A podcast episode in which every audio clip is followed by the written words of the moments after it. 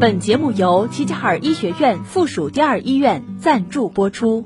齐齐哈尔医学院附属第二医院是一所集医疗、教学、科研为一体的大型三级甲等综合性医院。医院秉承厚德、精术、存诚、博爱的院训，推行以人为本、以病人为中心的服务理念，积极打造技术一流、服务一流、环境一流的百姓满意医院，为鹤城人民的健康保驾护航。人生总会遇到难题，关于家庭，关于教育，关于情感。关于职业，总有那么一刻，那么一个问题，让你想不通、解不开、放不下。夜听心语，倾听你的故事，解答你的困惑，照亮你的人生。愿每个夜晚都有你在守候。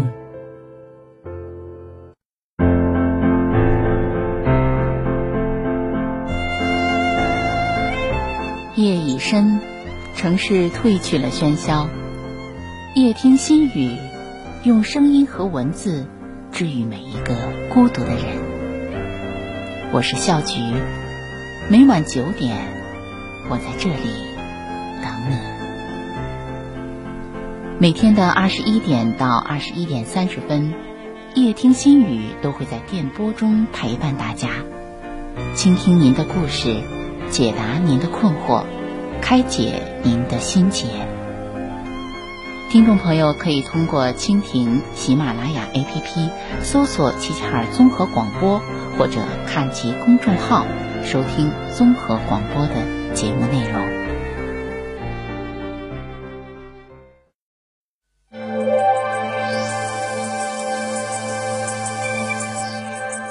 真正的成熟，就是不动声色的。做自己的摆渡人。如果命运是一条孤独的河流，谁会是你的摆渡人？这是小说《摆渡人》当中的一句话，也是对人生的一个思考。小说里的主人公迪伦单亲家庭，十五岁的他生活就一片狼藉，与母亲无话可说，在学校被同学欺负。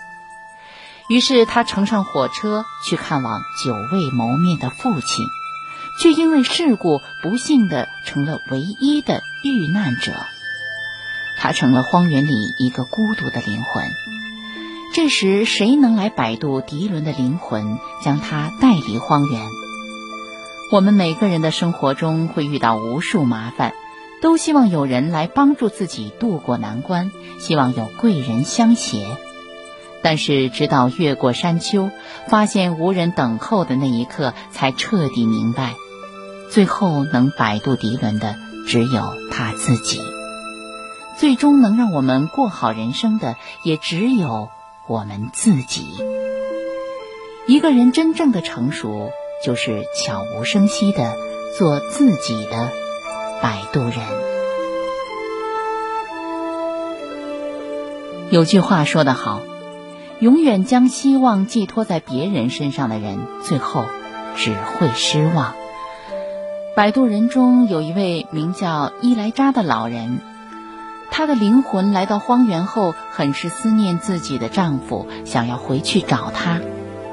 可如果要回到人间，就要穿过荒原，打开连接两个世界的门，门被锁了，她不愿费力气去找钥匙，而且。穿越荒原过程很危险，很有可能一不小心就被恶魔吞噬了。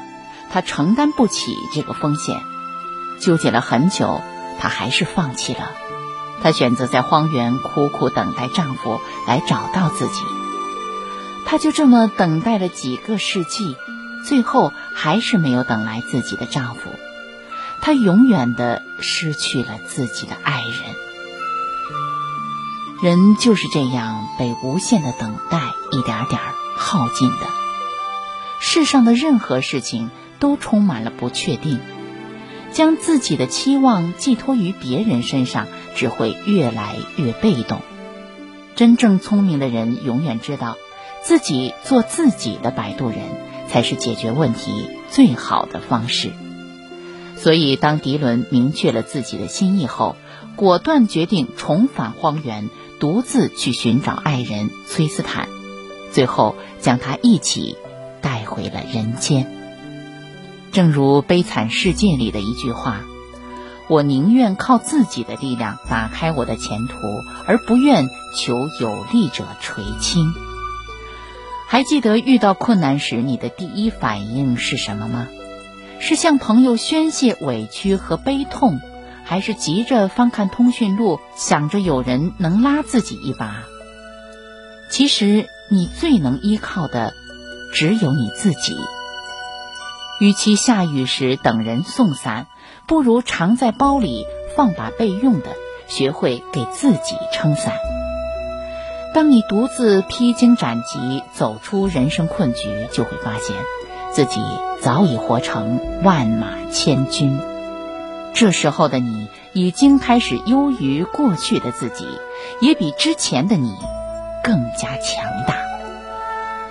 三毛曾感慨：“心之何如，有似万丈泥金，横亘千里，其中并无舟子可以渡人，除了自渡，他人爱莫能助。”生命的洪流中。终其一生，我们都在学会怎么做自己的摆渡人，调整自己的心态。在逃离荒原的途中，迪伦曾抱怨荒原为什么不能稍微平坦一些，眼前全是荒凉的群山，并且一路都是上坡路。崔斯坦说：“这都是迪伦的错，因为所谓的荒原，其实都是心灵的投射。”当人生气的时候，这里就阴云密布，狂风大作，一片漆黑。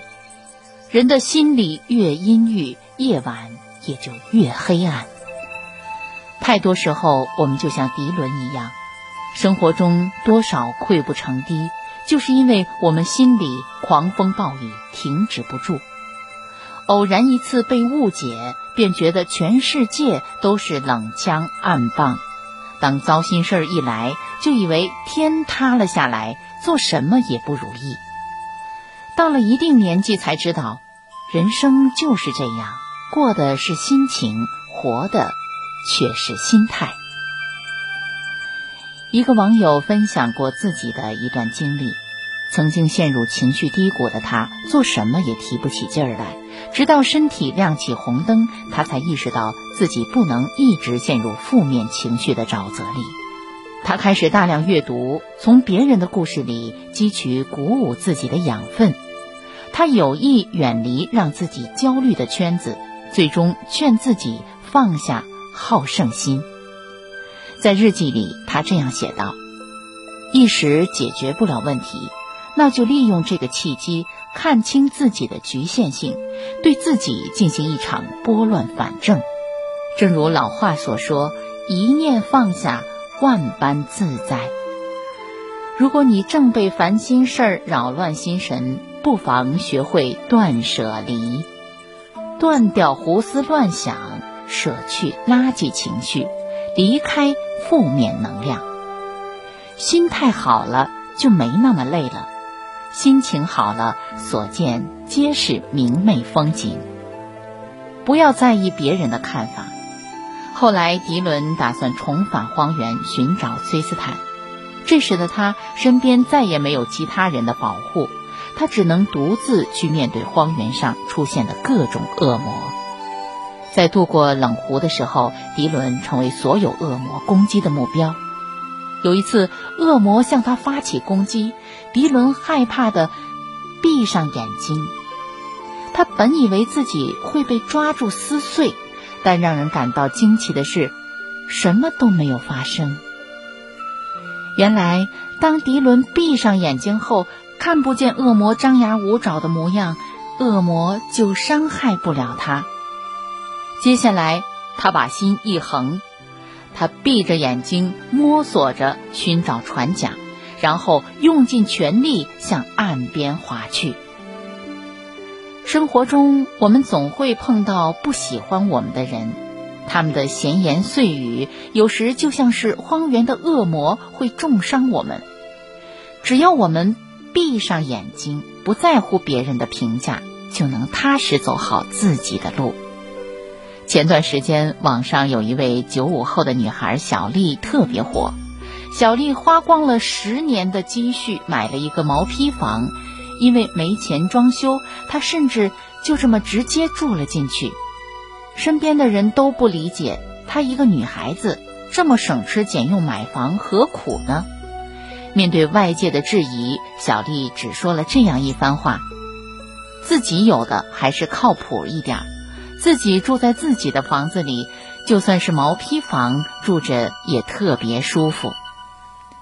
风雨人生路，我们不必用他人的尺子来丈量自己的生活。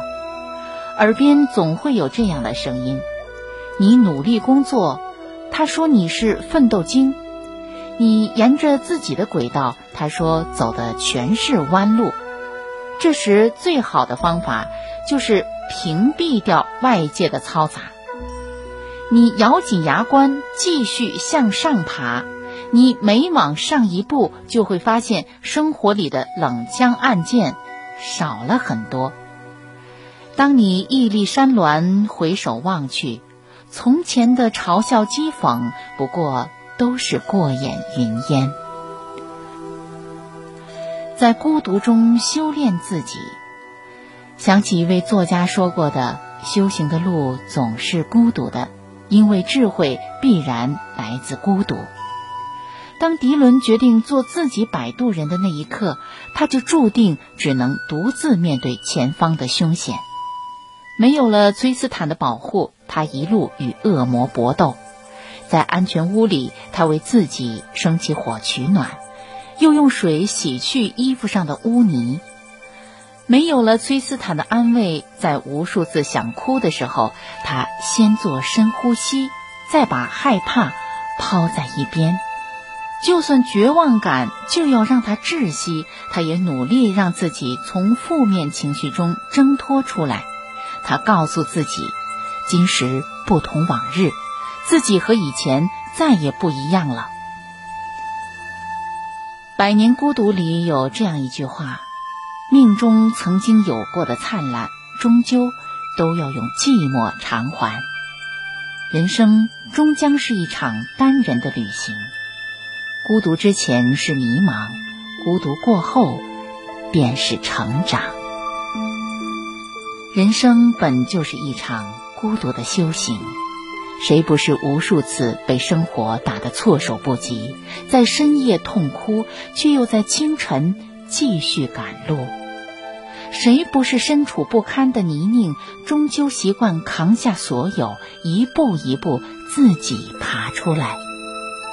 成长一路，没有什么能比孤独更能磨砺一个人的心态。当一个人不惧孤独，甘于寂寞，善于在独处中修炼自己，那一刻，就是他成熟的开始。摆渡人故事的最后，迪伦的灵魂重新回到他的身体，并与崔斯坦再次相遇。他成为自己的摆渡人，过上了自己想要的生活。正如作家马丁说的：“每一个强大的人都曾咬着牙度过一段没人帮忙、没人支持、没人嘘寒问暖的日子。过不去，求饶了，这就是你的无底洞；但过去了，这就是你的成人礼。”熬过无数个冷清的黑夜，才终于明白，人不自渡，天也难助。接下来的每一步，都只管把根扎得更深，再向前一步，便能遇见更优秀、更坚强的自己。愿你活成自己的摆渡人，掌舵人生航向，开启阳光。灿烂的征程。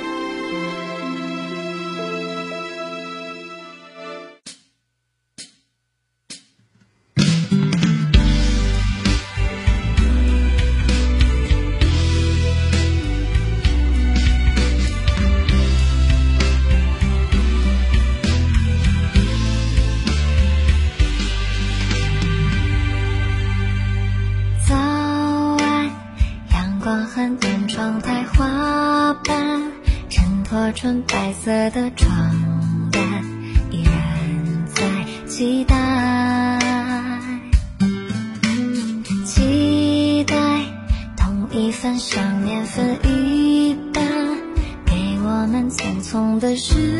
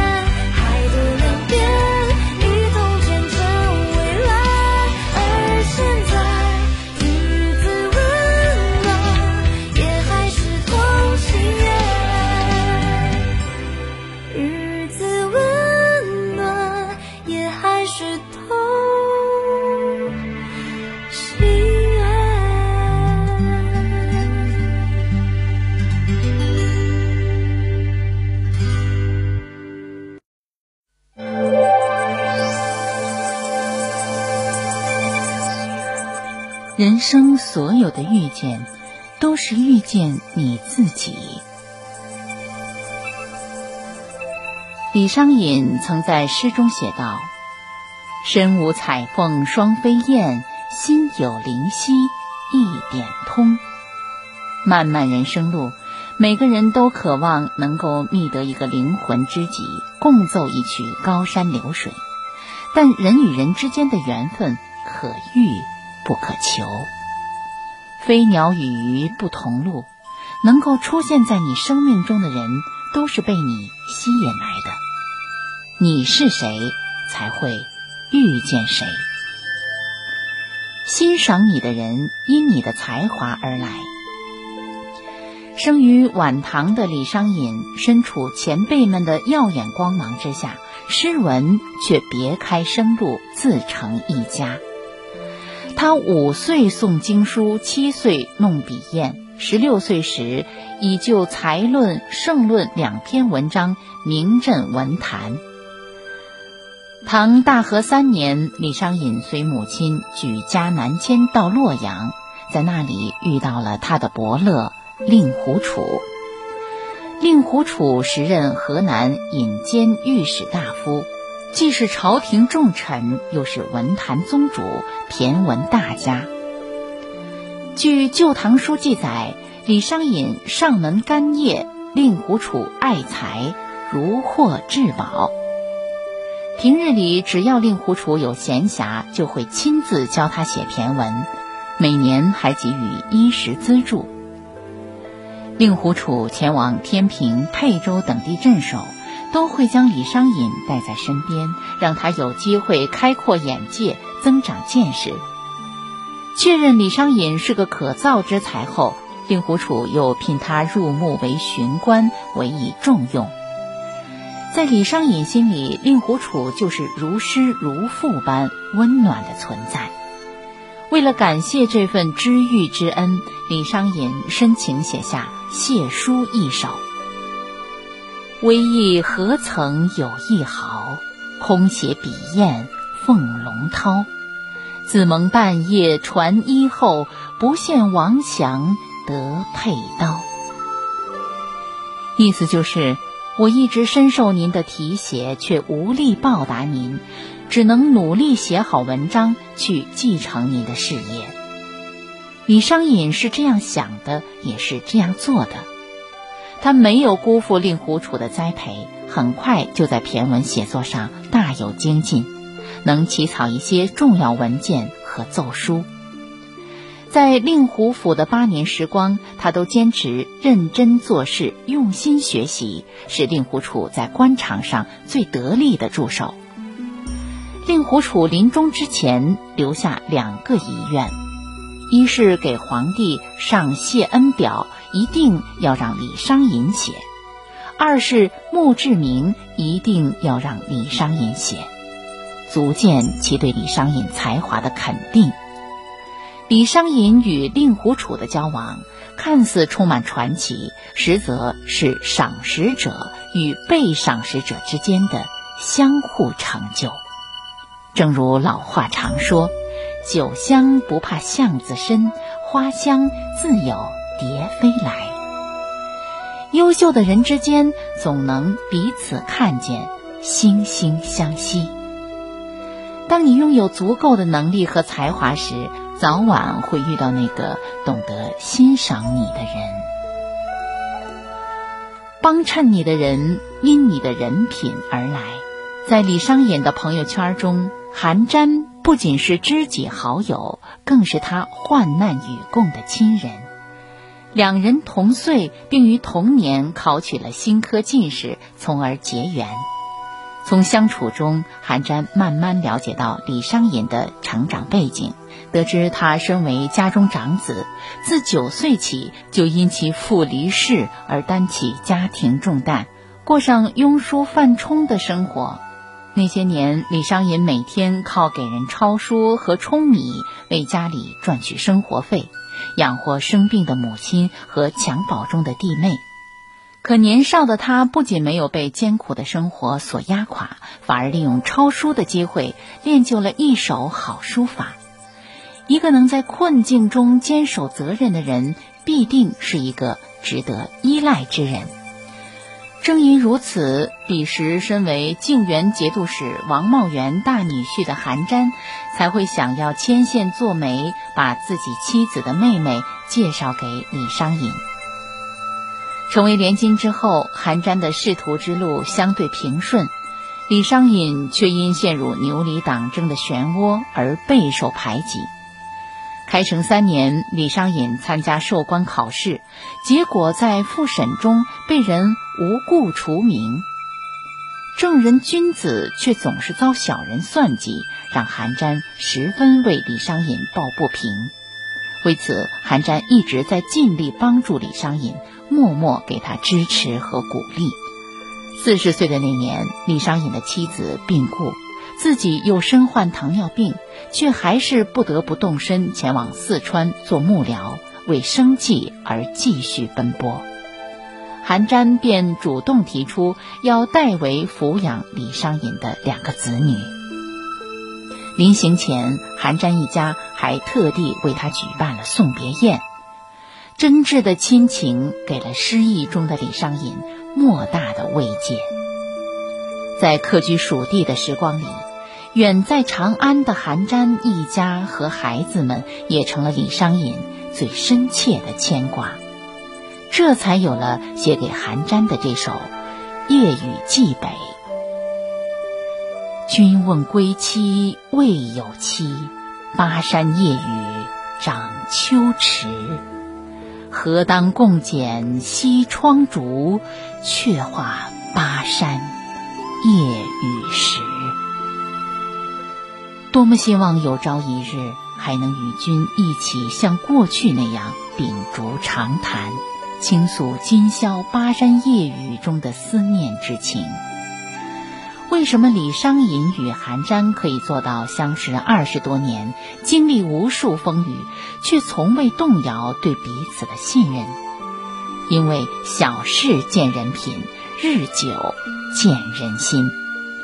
没有平白无故伸出的援手，一切都源于自己的为人。要想收获理解，就要先付出真诚；要想收获情谊，就要先付出善意，你是值得的人，才会遇见愿意对你倾心相待的人。携手同行的人，因你的三观而来。说到李商隐，总会让人想起与他并称温里的诗坛好友温庭筠。当年温庭筠游学到长安，经常以门客的身份出入令狐楚府中。得以和李商隐始于微时。有意思的是，李商隐性格内敛低调，但与温庭筠相处起来却洒脱自在。两人都是寒门子弟，都想靠才华立世，在诗词方面都爱创作绮丽深情的朦胧诗句。不仅如此，两人在为人处事上还有很多一致的见解。碰面总有聊不完的话题，三观相合，频率相同，注定了他们是可以与彼此携手的同路人。李商隐曾连续四年考次落地，身边几乎都有温庭筠相伴相随的身影。民间流传过一个故事：有一年，李商隐和温庭筠等几个朋友一起进京赶考。偶遇一个叫柳枝的姑娘，李商隐与柳姑娘一见钟情，约好三天后来相见。结果准备赴约时，却被温庭筠恶作剧，故意把他的行李给拿走了。无奈之下，李商隐只好去追温庭筠，从而错过与柳姑娘的相约。李商隐之所以没有生气。显然是因为他知道朋友是出于好意，不想让他为此而耽误考试。有一种默契叫心照不宣，有一种懂得叫流水知音。两个志同道合的年轻人就这样在晚唐乱世中走到了一起，并且一结交就是一辈子。大中六年，远在梓州当幕僚的李商隐，听闻他和温庭筠共同的故友卢宪卿死亡的消息，悲痛不已。他为此写下《闻著明兄问哭寄飞卿》一诗，寄给温庭筠：“西叹蝉箫鼓，今伤泪满缨。空余双玉剑，无复一壶冰。”诗中，李商隐以双玉剑比喻他和温庭筠的友情，形象地诠释出两人心意相通之境界。《周易》中有云：“同声相应，同气相求。”人这一生和谁在一起，冥冥之中自有安排。有些人只能成为你生命中的过客，真正愿意走进你、认可你的。唯有与你三观一致的人。听过一句话：生命是一场遇见自己的旅程，一切外在世界都是自己生命的倒影。无论遇见谁，皆是遇见不同状态下的自己。你若为俊鸟，自有凤凰同飞。这一生中，唯有先做好自己。才能遇见最好的别人。夜晚来临，温馨升起，用一句心语跟自己说晚安吧，听众朋友。今天的节目就到这里，明天的同一时间再会。